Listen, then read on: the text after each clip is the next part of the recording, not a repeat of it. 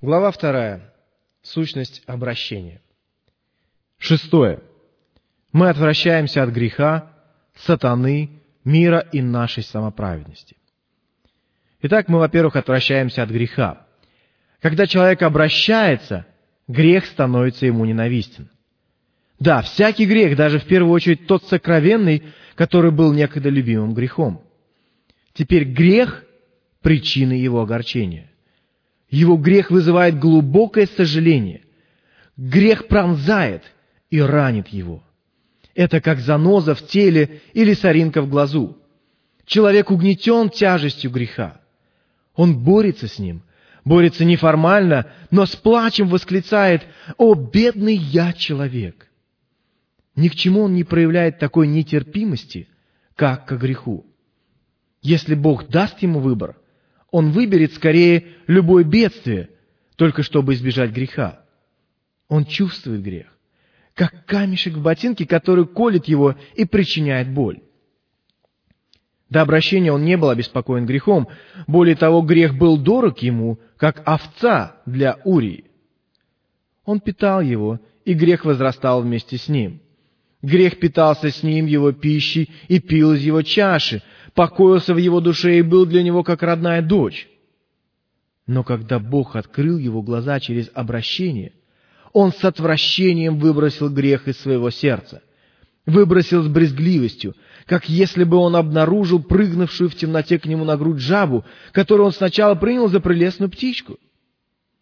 В человеке произошла полная перемена, свидетельствующая о спасении – и он глубоко убежден, что грех не только опасен, но и несет в себе полное разложение, так как несовместим с чистотой неба. Он сам себе отвратителен из-за собственного греха. Он бежит ко Христу и бросается в источник чистой воды, открытый для него и для всех грешников.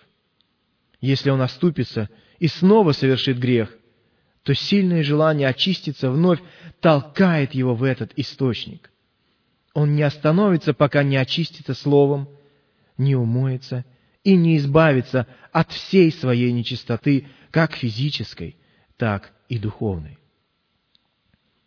Благоразумный обращенный усердно борется против греха.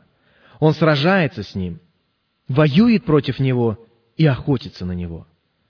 Он часто сбивается со следа, но никогда не сдается – не складывает свое оружие до самого последнего вздоха в своей жизни. Он не примирится и не уступит. Он простит всех своих врагов, будет сострадать им и молиться о них, но к греху он неумолим и будет бороться, пока не уничтожит его. Он сражается с ним не на жизнь, а на смерть. Его глаза не имеют сострадания, а руки не имеют пощады, и это правильно по отношению к греху даже если этот грех приносит прибыль, наслаждение или уважение мирских друзей. Он скорее выбросит его вон, потерпит финансовый крах, ощутит, как исчезают все удовольствия, подобно увядающему в его руках цветку, чем позволит себе продолжать грешить. Он не согласится на отсрочку и не пойдет на компромисс. Всюду, где бы ни встретился ему грех, он будет наступать на него и будет одаривать его хмурым приветствием. «Я нашел тебя, враг мой». Читатель, что делала твоя совесть, когда ты читал эти строки? Обдумывал ли ты все это в своем сердце? Размышлял ли ты над правильностью этих слов? Если нет, прочти все это снова и заставь говорить твою совесть, независимо от того, относятся ли эти слова к тебе или нет. Распял ли ты свою плоть вместе с ее необузданными вожделениями и привязанностью к греху? Грехи должны быть не просто исповеданы, но оставлены навсегда. Все грехи без исключения, грехи пылающих страстей, обыденные повседневные грешки, продуманные и умышленные, произошло ли это в твоей жизни? Если нет, ты не обращен. Не покрывается ли стыдом твое лицо, когда ты читаешь, и не говорит ли совесть, что ты живешь во лжи для собственной выгоды? Какую хитрость ты используешь в ответ на призыв? Если есть какие-то тайные делишки в твоей жизни, если так, не обманывай самого себя. Вижу тебя, исполненного горькой желчи и в узах неправды, сказано в Деянии 8.23. Твой язык не обуздан, ты потакаешь своей ненасытности, пребываешь в развращенных компаниях, пренебрегаешь молитвой, чтением и слышанием слова. Тогда есть свидетели, свидетельствующие против тебя. Они говорят, мы твои дела, и мы последуем за тобой. Если то, что я говорю, не касается твоего сердца, не говорит ли тебе внутренний голос, что ты примирился со своим плотским образом жизни? О, это есть зло. Если это так, то сегодня ты еще не возрожденный человек. В тебе должна произойти перемена. Или же ты будешь осужден навеки. Во-вторых, мы отвращаемся от сатаны. При обращении человек теряет все, что имело греховное начало. Может быть, это были какие-то преимущества, благосостояние или еще что-нибудь. Обращение отвращает человека от власти сатаны к Богу. Прежде лукавому стоило лишь поманить грешника пальцем в свое развращенное общество, на греховные игры и грязные наслаждения. Как несчастный немедленно следовал. Тотчас он пошел за нею, как вол идет на убой, и как олень на выстрел, доколе стрела не пронзит печени его, как птичка кидается в селки и не знает, что они на погибель ее. Написано в притчах 7 главе 22-23 стихе. Как только сатана предлагал ложь грешнику, она незамедлительно срывалась с его уст.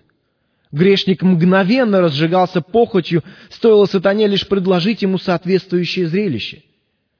Если сатана говорил «оставь эти семейные обязанности», несомненно, грешник редко вспоминал о них. Если лукавый говорил Оставь ты эти строгости и усердие. Грешник обходил эти качества десятой дорогой. Если говорил обманщик, не нужно тебе исполнять свои обязанности. Грешник жил день за днем, лишь изредка вспоминая о них. Но после обращения человек служит другому господину. Он идет совершенно другим путем. Обращенный направляет свои стопы и идет той дорогой, которую предлагает ему Христос. Иногда сатана может уводить его с правильной дороги, но человек уже никогда не будет его добровольным пленником. Теперь человек следит, чтобы не попасться в ловушку сатаны и не клюнуть на его приманку. Он изучает его уловки, чтобы не оказаться застигнутым врасплох, проявляет бдительность, чтобы сатана не мог использовать его для своих планов, вооружается против сил и начальств тьмы, встречая посланников сатаны так, как встретил бы посланников смерти. Он неустанно следит за своим врагом, прилежно выполняет свои обязанности, чтобы сатана не имел успеха. В-третьих, также мы отвращаемся от мира. Пока человек не имеет истинной веры, он находится под влиянием мира. Он служит мамоне или чрезмерно заботится о своей репутации. Его любовь к удовольствиям превышает любовь к Богу. И здесь разгадка тайны грехопадения. Он смотрит на творение и отдает ему то почтение, ту любовь и внимание, которые должны принадлежать только Богу.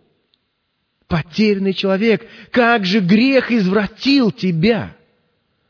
Бог лишь немного умолил тебя перед ангелами, написано в Псалме 8, 6 стихе.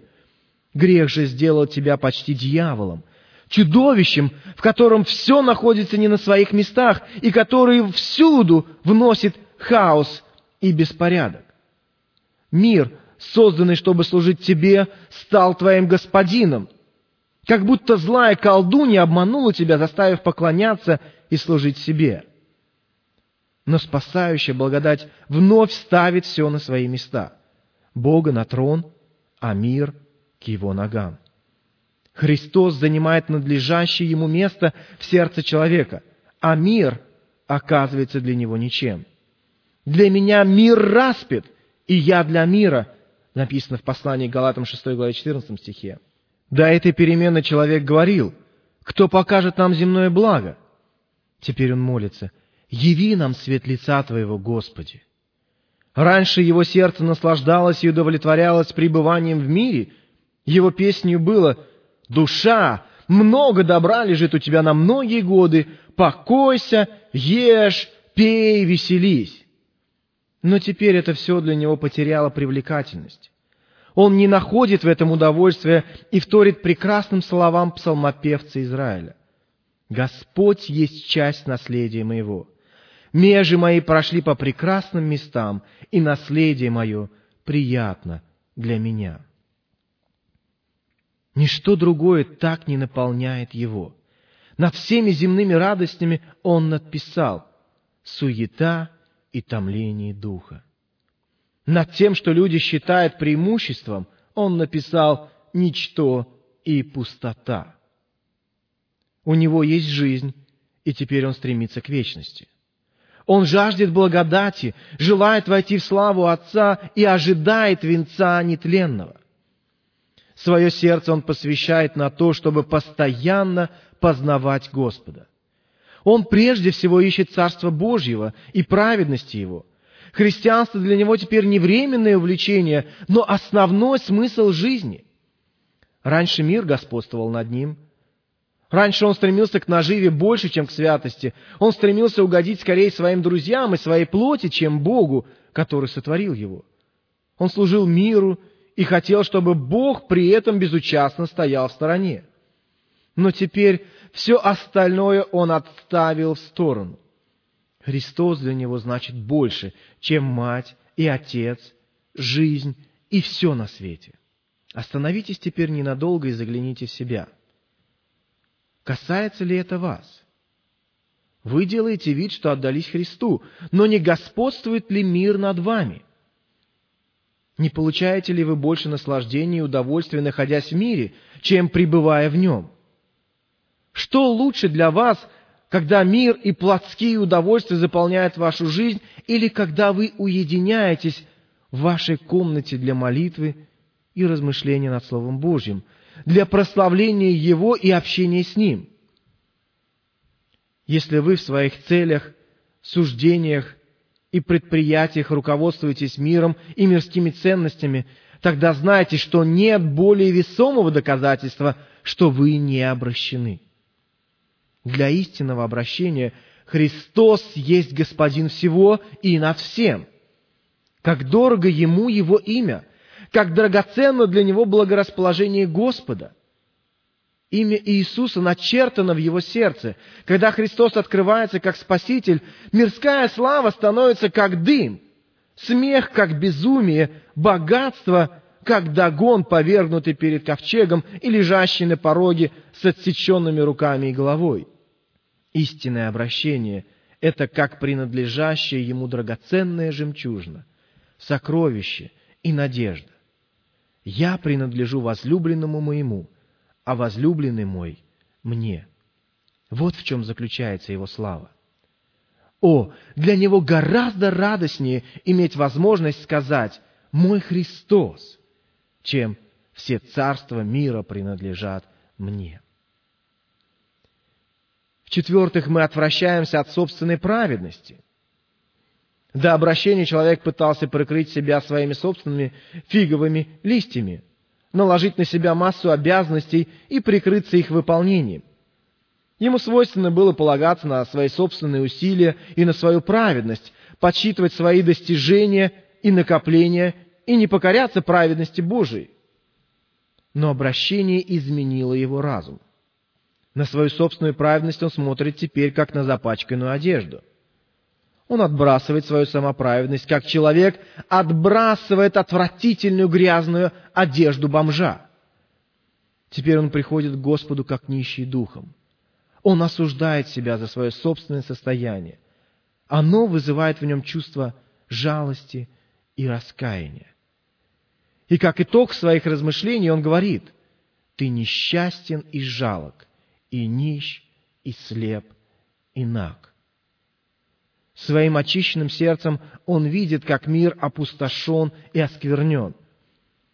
Свою собственную праведность, которой раньше он гордился, теперь он видит грязной и пустой.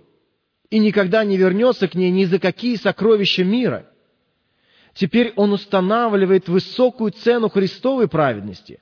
Он осознает, что Христос необходим ему в повседневной жизни, во всех его делах и занятиях. Он находит оправдание и избавление от грехов в Иисусе и не может жить без Него, не может молиться без Него. Христос ему необходим везде, где бы он ни был. Иначе он не сможет войти в присутствие Божие. Он опирается на Христа и поклоняется Богу в доме Господнем. Без Христа он видит себя погубленным и потерянным. Его жизнь сокрыта во Христе, подобно тому, как корни деревьев находятся в земле для устойчивости и питания. Раньше разговоры о Христе казались ему скучными и пресными, но как сладостно теперь ему слышать о Христе. Августин не мог восхищаться некогда почитаемым Цицероном, потому что не находил в его произведениях имени Христа. Как выразительно он восклицает. «О сладчайший, превосходящий в любви, в доброте, самый дорогой, самый драгоценный, самый желаемый, самый любимый, самый справедливый». Все наполняется дыханием, когда человек говорит о Христе или беседует с Ним. Итак, голос обращенного звучит вместе с мучеником. Ничего, только Христос. Седьмое. Во время обращения мы поворачиваемся к Богу Отцу, Сыну и Духу Святому. Триединый Бог принимает истинное обращение как достаточное условие для вечного блаженства – Человек никогда не будет до конца посвящен, если не поставит в своем сердце Бога превыше всего, не сделает его своей частью и своим добрым повелителем. Из сердца верующего естественным образом исходят слова «Удел мой Господи». Господом будет хвалиться душа моя, Псалом 33.3. На Него надежда моя, только Он твердыня моя и спасение мое, убежище мое, крепость силы моей и упование мое в Боге. Псалом 61, стихи 6 по 8. Уверен ли ты в своем обращении? Позволь своей душе и всей своей внутренности откликнуться. Принял ли ты Бога, чтобы иметь вечное счастье? Какие желания в твоем сердце? В чем источник твоей радости? Приди теперь и вместе с Авраамом возведи очи свои к востоку и западу, к северу и к югу. Посмотри вокруг себя – что из того, что ты можешь иметь на небе или на земле, может сделать тебя счастливым? Если Бог даст тебе выбор, как Соломону, или скажет тебе, как Артаксерксис Фири, что тебе? И какая просьба твоя будет дано тебе? Что ты ответишь? Пойдешь ли ты в сад удовольствия и соберешь ли все сладко пахнущие цветы, и найдешь ли в этом удовлетворение? Пойдешь ли в сокровищницу, где сокрыто множество богатства, имея возможность унести столько, сколько пожелает душа твоя? Взойдешь ли ты на пьедестал, чтобы получить славу? Как ты думаешь, каково быть прославленным человеком и носить имя само, самого великого человека на земле? Сможешь ли ты называть себя счастливым, если будешь иметь все это или что-либо из этого? Если да, тогда ты, несомненно, плотский и невозрожденный человек. Если нет, иди дальше. Пребывай в Его божественном совершенстве, храни Его милости, собирай как сокровище, собирай Его силу и непостижимую глубину Его самодостаточности. Подходит ли это тебе? И радует ли это тебя больше всего на свете? Говоришь ли ты, хорошо быть здесь, здесь я расположусь, здесь я буду жить и умирать? Отдашь ли ты предпочтение духовному, а не мирскому? Если так, то твои отношения с Богом хороши. Как ты счастлив, о человек! Ты счастлив, что был рожден. Если Бог может сделать тебя счастливым, ты должен быть счастлив. Для своего же блага прими Господа как своего царя. Сказал ли ты Христу, твой Отец будет моим Отцом, и твой Бог моим Богом? Это поворотный момент – Неискренне обращенный не имеет успокоения в Боге. Но возрождающая благодать совершает работу. Она исцеляет смертельные последствия падения, обращает сердца человеческие от идолов к Богу живому. Теперь душа говорит, «Господи, кому нам идти? Ты имеешь глаголы вечной жизни. В этом стержень его жизни, его основание. Это вход на небеса. Он видит свою потребность в Боге. Ощущая эту потребность, он говорит, «Возвратись, душа моя, в покой твой, ибо Господь облагодетельствовал тебя». Он готов воспеть Симеоном, «Ныне отпускаешь раба твоего, владыка, по слову твоему с миром». Он готов сказать со старцем Иаковом, узнавшим хорошую новость, «Довольно». Когда человек видит, что Бог положил завет с ним – он осознает, что все спасение и хотение его исходит от Господа. Происходит ли это с вами? Пережили ли вы такое? Если да, то вы благословенны Господом. Бог совершает свою работу в вас. Силой своей возрождающей благодати Он направляет ваше сердце. Вы бы никогда не смогли сделать этого сами. Давайте поговорим подробнее об обращении. Ну, во-первых, мы обращаемся ко Христу, единственному посреднику между Богом и человеком. Труд Христа состоит в том, чтобы привести нас к Богу, как написано в первом послании Петра, 3 главе 18 стихе. Он есть путь к Богу, Иоанна 14,6, единственный мост спасения, единственная дверь в небесное царство, Иоанна 10,9. При обращении наша душа принимает Христа как единственный смысл жизни, единственный путь, и единственное имя, данное под небом. Обращенный не ищет спасения ни в ком другом, но только во Христе. Он целиком посвящает себя Ему. Вот, говорит грешник, которого коснулись эти слова, «Я предпринимаю отчаянную попытку. Тебе доверяюсь, Господи, будь милостив и не дай мне погибнуть. Умоляю Тебя, дай мне сил не оставлять Тебя и следовать за Тобой. Я падаю пред Тобой если ты поразишь меня, я не уйду от дверей твоих. Эта бедная душа пришла с отчаянием ко Христу и решила твердо держаться Его. До обращения человек недооценивал значимость Христа. Свой земельный участок, свою торговлю и своих друзей он ставил выше него. Теперь Христос – все в его жизни. Его необходимая пища, его насущный хлеб, жизнь его сердца. Его самое большое желание, чтобы Христос возвеличился в нем. Раньше он находил больше удовольствия в веселых компаниях, грязных играх и в земных наслаждениях, чем во Христе. Религия для него была как модное увлечение, а разговоры о величайшей радости он воспринимал как пустые фантазии. И он говорил, как стражи из книги «Песни песней», «Чем возлюбленный твой лучше других?» Но теперь для него жизнь Христос. Он определил источник своей радости – это познание Христа, которое чудесно и славно. Искренне обращенный принимает все исходящее от Христа.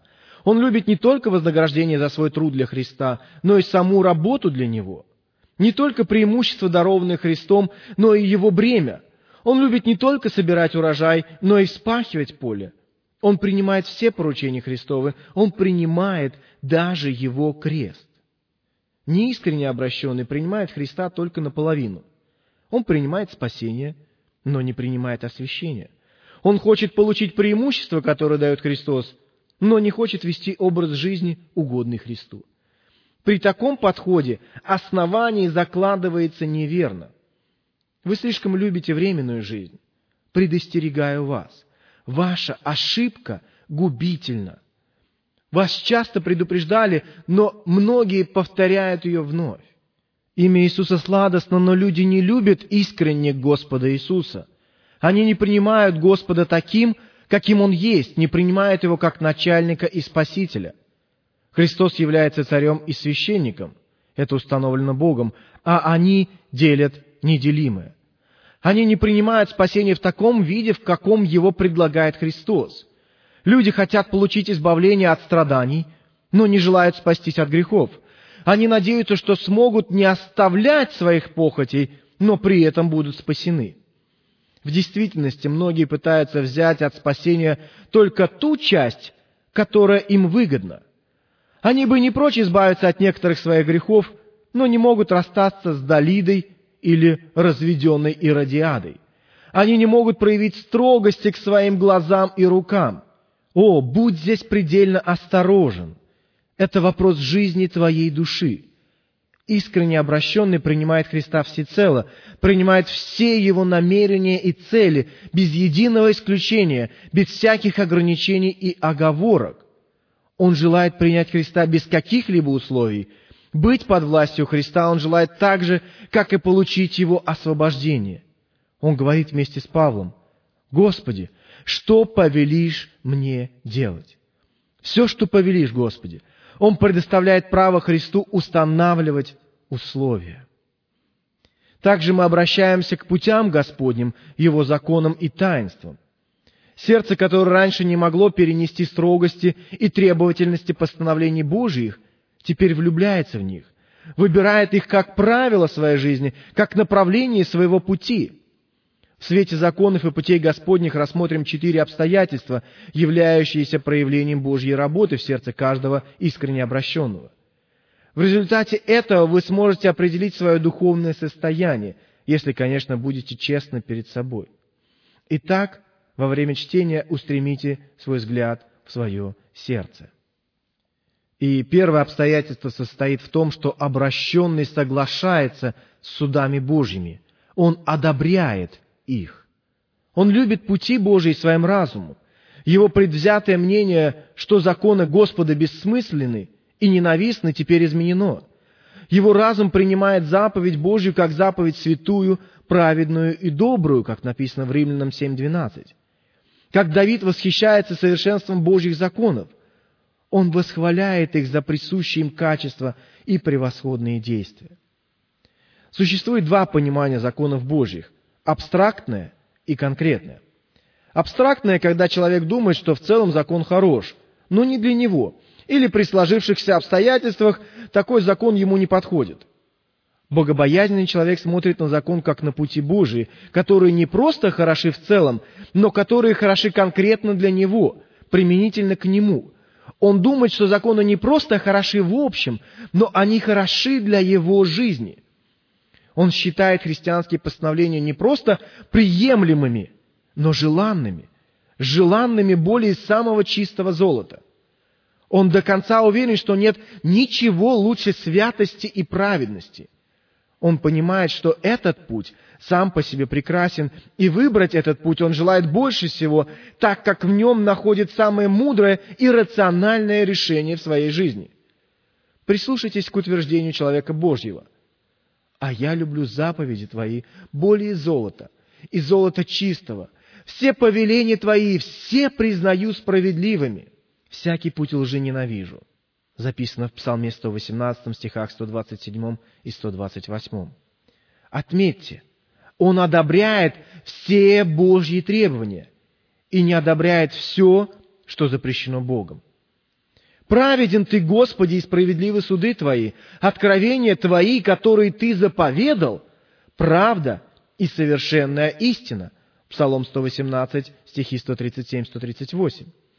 Основание Слова Твоего истина, и вечен всякий суд правды Твоей. Псалом 118, стих 160.